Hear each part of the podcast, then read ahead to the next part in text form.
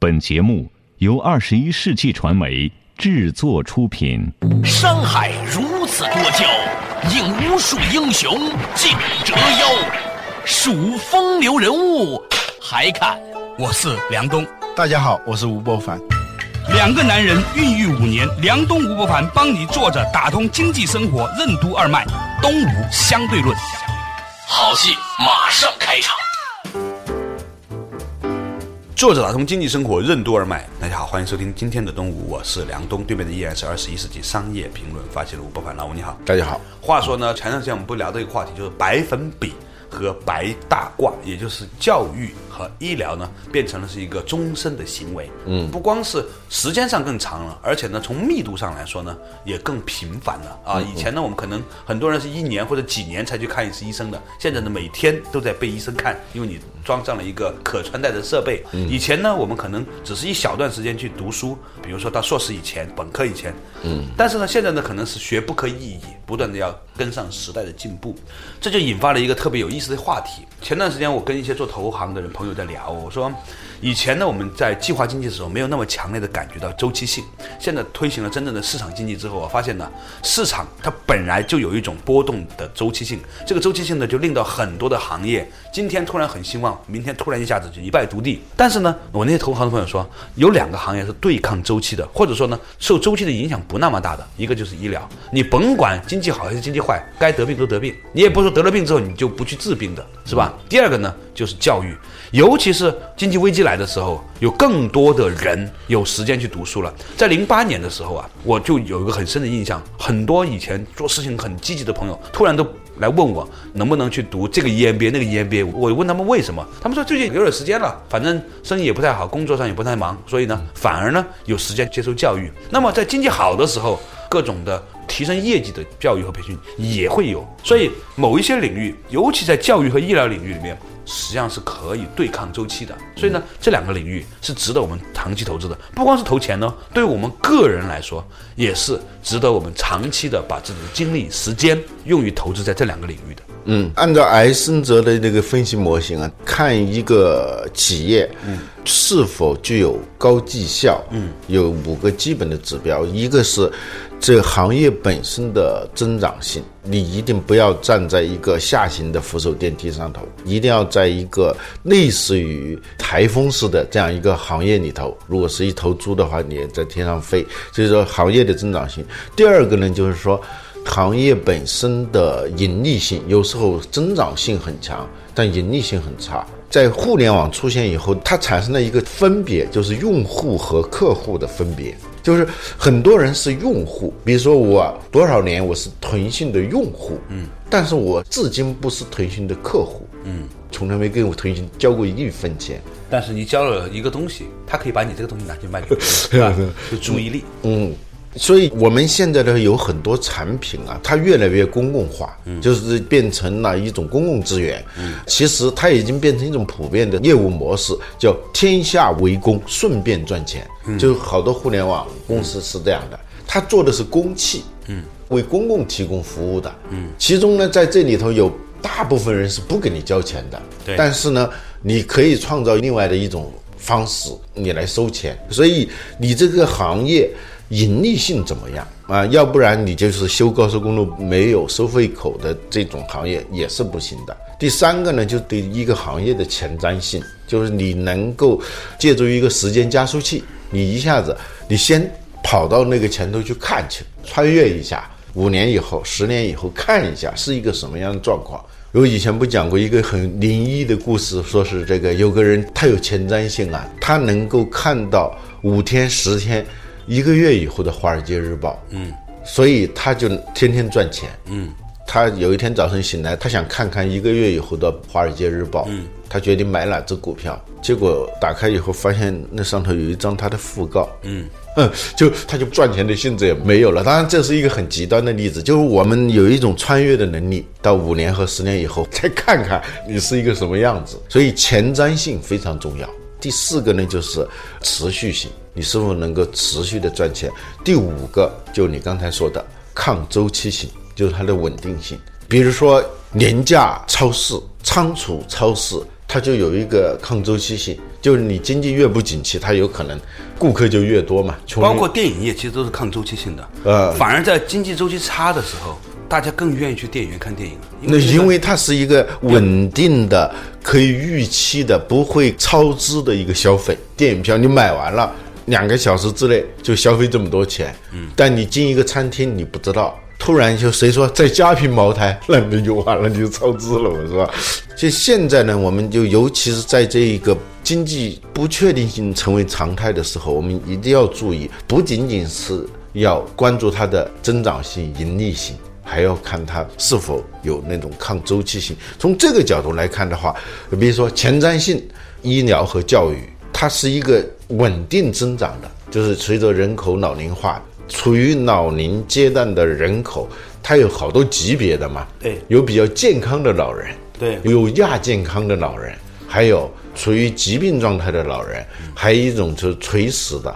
这个市场是无限巨大的，尤其是现在的技术和体检设备发达了之后吧，很多人以前不能称之为医疗产业的消费者的人，都因为非常发达的体检而成为了这个行业的消费者。很简单，你以前没有意识到自己睡眠不好，觉得哎睡挺好的，呃结果那个手环一戴，发现每天晚上居然洗十次，于是你就觉得啊睡眠是个事儿了。前不久 在上海，一个朋友，你知道他带着一个什么？腰环啊，不，那不叫腰环，他们浑身就绑的那个，有点像恐怖分子绑的那些，手榴弹，就是那个一个包啊，那个东西，我就看了很奇怪。他说他在做一种检测，就是吃下一颗胶囊。啊，这个胶囊呢，据说是带摄像头还是带什么的。啊？就是他吃下以后，这个胶囊在人体内做个穿行。的旅行嘛，啊。它的整个的过程，它所到之处，它都拍个纪录片。啊，对 对，拍个纪录片，对，关于人体的那个纪录片啊，他这很得意，其实这是穿的很不好看，但他觉得他这在享受高科技啊，还一定拉着我，哎下次你来，我去找个朋友来给你我把我这个胶囊你吃一吃。对，这个很贵的，那戴一天那个很贵的，这这个胶囊不是重复消费的吧？当然不是重复的。但是里面的摄像头肯定是吧？就是说换一个胶囊壳儿，不不不不不，具体我不太了解，反正就是说，这个里头它弹性太大了。以前没有这个技术的时候，你怎么可能想到说拍一个关于自己肠道的纪录片呢？对啊，但有了这个东西以后，很多人都会去做那个东西。对呀它有传染性。一旦呢做那个东西以后，他发现了问题，那你又可以接着又进行各种各样的治疗。所以从这个角度上来说，医疗行业将最终把全地球的人都变成他的客户的。嗯，一定有这个能力的。而且呢，他就是说，以前中医不是讲治胃病嘛，嗯治那些尚未发生的病嘛，或者正在发生的病，对，现在就有这种可能啊。过去扁鹊那个国王不说医之好治，不病以为功吗？那就是说医生喜欢治那些根本不存在的病，假装治好了，最后就在洋洋得意说自己治好了病啊。现在这个行业呢，它一方面治胃病，还要治那些并不存在的病。嗯，因为你这个病是创造出来的。防患于未然嘛，这个其实是把非客户变成客户了。对所以这个行业你可以想象它的这个空间是非常大的，它不是对现有存量市场的开发，它是本身是一个增量市场。嗯，不是说人在增加，即使人口在下降，但每一个人身上，他过去只花我们钱包里头一点点钱去治病、去防病，而今后会花更多的钱去治病和防病。对这个情形啊，就是我们都不能理解这个市场将会发展成一个什么巨量的市场。在微信刚刚推出来的时候，很多人认为它抢了这个移动啊、电信的短信的这个收入，嗯啊，大家都在说这个事情。但是为什么最近没做了呢？是我看到一个数据，是因为大家没有想到，因为微信的应用，大家在线的时间、流量的增加更多了，反过来呢，其实冲抵了这样的一个收入。换句话来说呢，我们人在使用手机的这个可能性上是无限的。好了，同样的道理，我们以前觉得一个人一年花出收入的百分之一到百分之二用于健康呢是很高的，也许你会突然间发现，几乎所有的人都大幅增加了他的医疗预算。以前可能是用在病上面的，后来用在保健上面的，后来是没有病的事情上面的，还有就是检测上面的，它会不断的拓展和细分。因此，今天我们讨论的话题就是百分比所对应的教育行业，以及白大褂所对应的医疗行业，将如何的成为未来的一个主流行业。它不仅对抗周期，而且极具增长性和爆炸性。医疗和教育产业的增长潜力源于互联网时代人类生活方式的哪些改变？工业化时代人们对身体、头脑、精神服务的应急性消费，为什么将在后工业时代转为日常消费？人类未来将在哪些领域回归到古代农业社会的生活状态？欢迎收听《东吴相对论》。本期话题：数字时代的还乡之下期。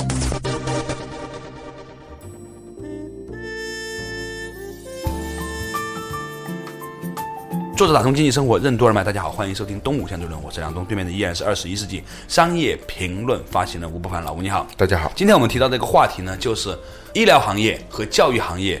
在未来的五十年到一百年里面，将会成为可以对抗周期、急剧增长、极具潜力、急剧发展的那么一个行业。这是因为跟我们的生活方式的变化有很大的关系。嗯，其实除了这两个行业以外，我在想还有一个行业，在西方教授叫 professor，嗯，就是专业者，就有三个专业，一个是医生，一个是老师，嗯，还有一个是牧师。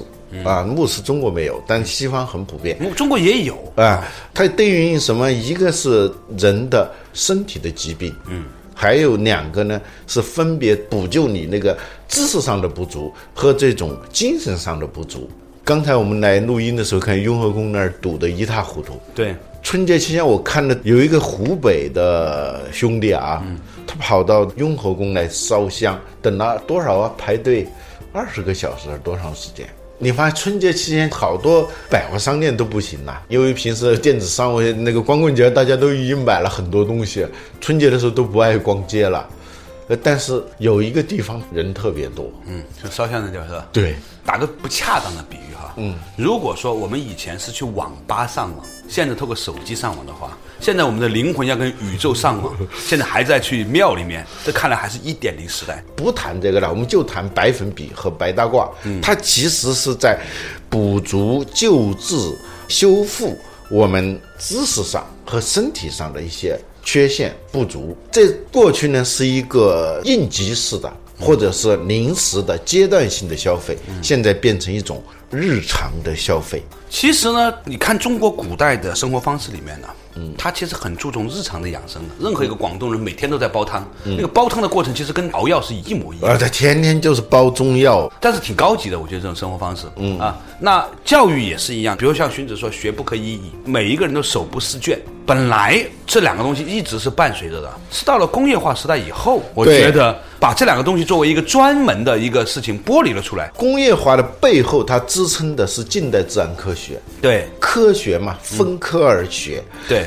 就是变成一个一个的行业。原来呢，人们也在享受一种服务，解决一些问题，但它不是由一个行业来解决的。对，比如说以前我们讲到的这种儒家金融，中国传统的农村里头它是没有银行的，但是它是有借贷的，嗯，也是有保险的。对，婚丧嫁娶、盖房子这样的需要大量融资。才能够干的事情，它是通过请客送礼这样一种民间借贷的方式。现在有一种观点呢，嗯，认为呢这种的送礼呢，好像是一种陈规陋习，甚至呢，你看着小品里面还批评哈，但其实本质上来说，中国古代社会，尤其是农村社会，没有这个请客送礼，根本没有办法正常运转，没法运行的。你盖个房子，没有大家来凑份子，它实际上它是一个信贷的方式，信用合作社啊。但是呢，它没有金融业在农村里头，但是它有金融行为。对，其实，在传统的农村里头，有很多人啊，他其实是多面手的。对呀，他的职业，比如说农忙的时候他是农民，嗯，农闲的时候他是猎人或者是渔夫。过去农村有冬学，尤其是北方的农村里头，嗯，学校他是在冬天里头办的，因为闲嘛，嗯，所以有的人呢，他是个农民，他到冬天的时候他又变成个老师了，嗯。还有一些医生，非专业的那种医生，比如正骨的，嗯，他可能是个拳师啊。在广东，你见到很多的那些正骨的人啊，都是有师傅的。以前呢，都是从佛山下来的，就是叶问的那些学生，很多后来都变成了他们的啊对，开始是打拳，后来是舞狮，最后呢就是变成了跌打医生。呃，对，这个不仅是在你们广东啊，据说是最厉害的骨科医生是在蒙古。这蒙古大夫是很厉害的，被妖魔化了，被妖魔化了而已啊。对，妖魔化蒙古大夫，别的我不知道，就是光跌打损伤他是非常厉害的。当然了，因为他们经常从马上掉下来呃，。对，他据说那种厉害的那种大夫啊，他摸你的骨头，你多少年前摔过、长好了，他都能知道。对啊在一定意义上，他是非常专业的骨科大夫。嗯，同时。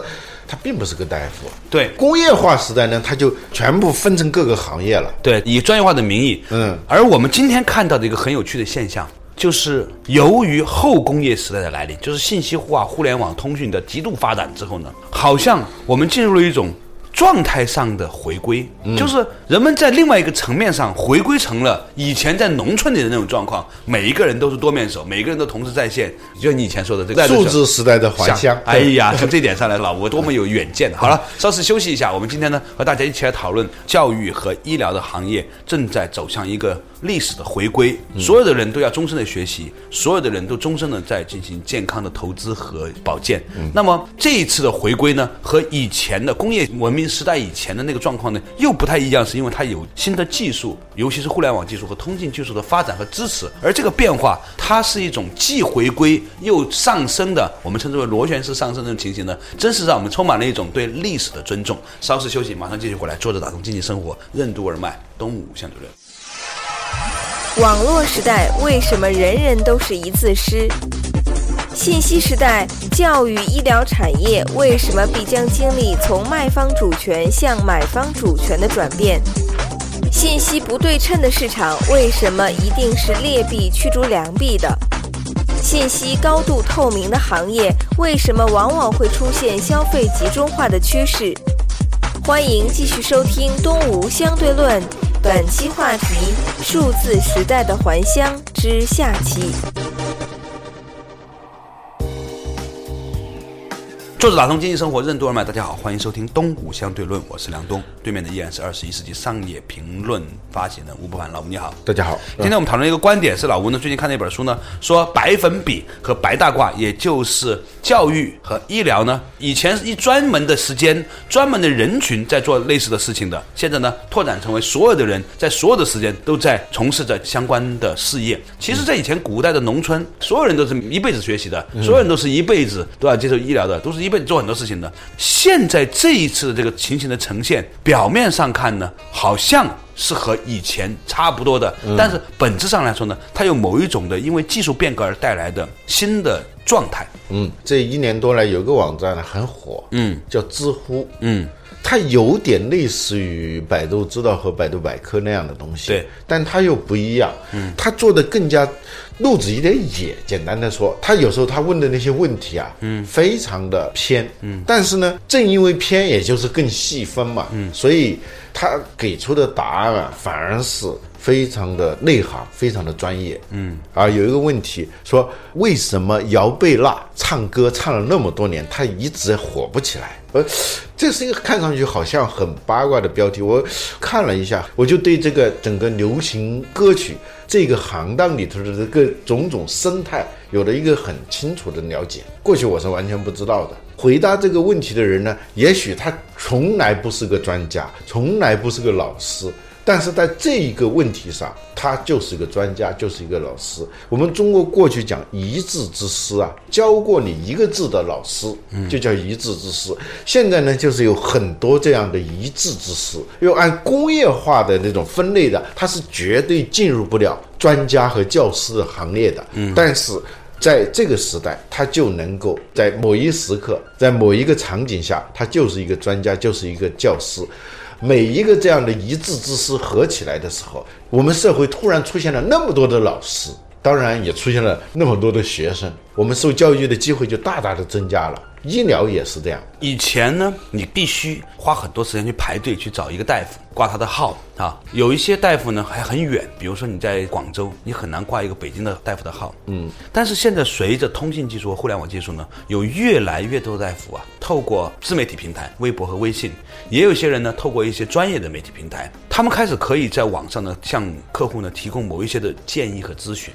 类似于像那个好大夫啊，他也在做类似的那种网上的建议和咨询。这样的话，他打破了这个时间和空间的限制，而且更重要的就是，它突破了一个以前只能在一个地方，比如说一个医院里面可以给你提供建议的单可能性。嗯那当然，具体的医疗行为你还是现在到医院里面去的哈。嗯，它不仅是寻医问药，它大大的开拓了我们的视野。我们过去问只能问身边的人，对，现在问所有的人，对。还有一个就是说，这个大夫好不好，他的疗效到底怎么样？嗯，这也是透明的。对，就是这个时代托很多，嗯，但是托是很容易被戳穿的，它不像以前了。嗯，所以总的来说，就是无论是在教育行业还是在医疗行业，都出现了一个逆转，就是过去是信息不对称的，嗯，是卖方主权。现在呢是信息是越来越趋于对称，嗯，是买方主权。这个买方主权它不仅体现在这两个行业里头，比如说卖二手车的，这也是最明显的。就二手车在美国人叫柠檬啊，嗯，就是骗子。过去就美国前总统尼克松，经常被画成一个穿着西装、提着一个皮包的那样一个卖二手车的那么一个形象。在美国呢，卖二手车就意味着是骗子。但是现在卖二手车的方式完全改变了。你的这个车，我一看到你这个号，我能把你所有的记录都给调出来。由于这个消费的透明，使得大家更放心的去消费，使得那些真正的提供好的产品和服务的人，他有了市场。过去他是劣币驱逐良币的，在任何一个市场上，当你信息不对称的时候，由于大家都对他不信任。所以买的人并不多，所以他就抓住一个客户，使劲的要要宰他，让这个行业更加缺乏信任。医疗也是这样，由于这个信息不对称，很多各种医疗大仙和骗子很多。你做好医生，你要诚信、童叟无欺的话，你在这个市场上混不下去。最后呢，留下来的都是一帮江湖游医，嗯，或者呢，一个好大夫就也用江湖游医的那种方式，要不然他活不下去嘛。对，在现在这种信息越来越对称的情况下，表面上对卖方是不利的，嗯，因为你过去拥有的那种信息特权，那种由于信息的垄断，由于信息的不透明而导致的那种特权，越来越不存在了，嗯。这表面上是不利的，但是实际上是对这个行业是有好处的。它使得更多的人愿意参与到这个消费当中来。二手车行业就是这样的。你问十个人，其实我觉得有一半的人其实他是想买二手车的。对，因为还有另外一半人其实也想买二手车的，把自己车卖掉换一个好一点的二手。对，但是呢，很多人觉得我就想买一辆二手车，但是我就绝对不会买。因为我一点儿都不懂车，嗯，我一旦动这个念头的时候，马上就会涌出另外一个念头，我会被骗的，所以我就不买了。嗯就由于这个信息的对称导致的这种消费量更大，因为在医疗和教育行业，它是最容易信息不对称的。因为老师和学生，你本身是不平等的。医生和病人，你这个医生的专业知识肯定要比你高。现在不一定了，啊，真不一定了。对，现在他就逆转了。就我即使不懂医学，我可以知道别人对你的评价，这是一个很重要的一个权利，无权势者的权利。嗯，某种程度上来说呢，消解了以前的大夫和呃老师在某些领域里面的这个成就感。某种程度上来说呢，从业者哈，他也需要面对一个新的变化，而且呢，由于空间的无限扩大呀，以前呢，可能一个好老师一次呢只能教四十个学生，比方说景山学校或者八一中学某个老师讲这个荷塘月色讲的特别好，是吧？他只能讲这四十个学生，然后三年之后再来带一个班再来讲这一遍。嗯，但现在不是了，可以把它录下来，全世界的人都可以听他讲。嗯，那么对于那一些其他的老师来说，他就变成一个压力了。我现在讲课给学生，这个学生在网上看到了一个更好的老师讲的课，他会拿那个来跟我对比。虽然我这一秒钟比我的学生懂得多，但是那个学生他可以找到一个更强的人来消解我的权威。嗯，于是，在医疗行业和教育行业里面，都会出现这样的一种集中化的趋势。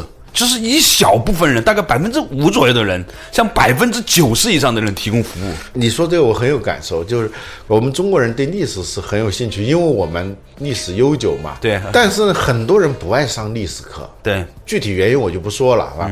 但你发现最近这么四五年以来，大家的历史知识啊猛增。就那些懂历史的人啊，他的市场越来越大。比如说有一个史上最牛的历史老师啊，我们都知道的。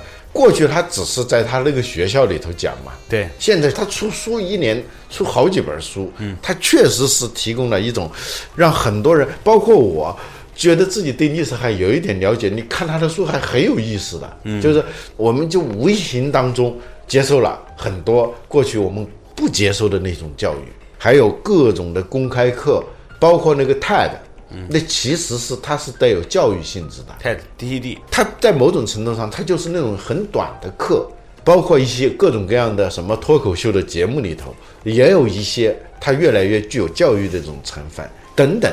呃，这个市场变大了。变得非常大，跟以前完全不一样。还有那个白大褂的，有这种一分钟大夫，有那种不是传统医疗机构给你提供的跟健康有关的各种服务，就越来越多。所以呢，我们觉得呢，随着我们的产业边际的重新融合，随着人口老龄化及社会结构的变化，我们会相信说，教育行业和医疗行业将会变成未来人类最重要的两个行业。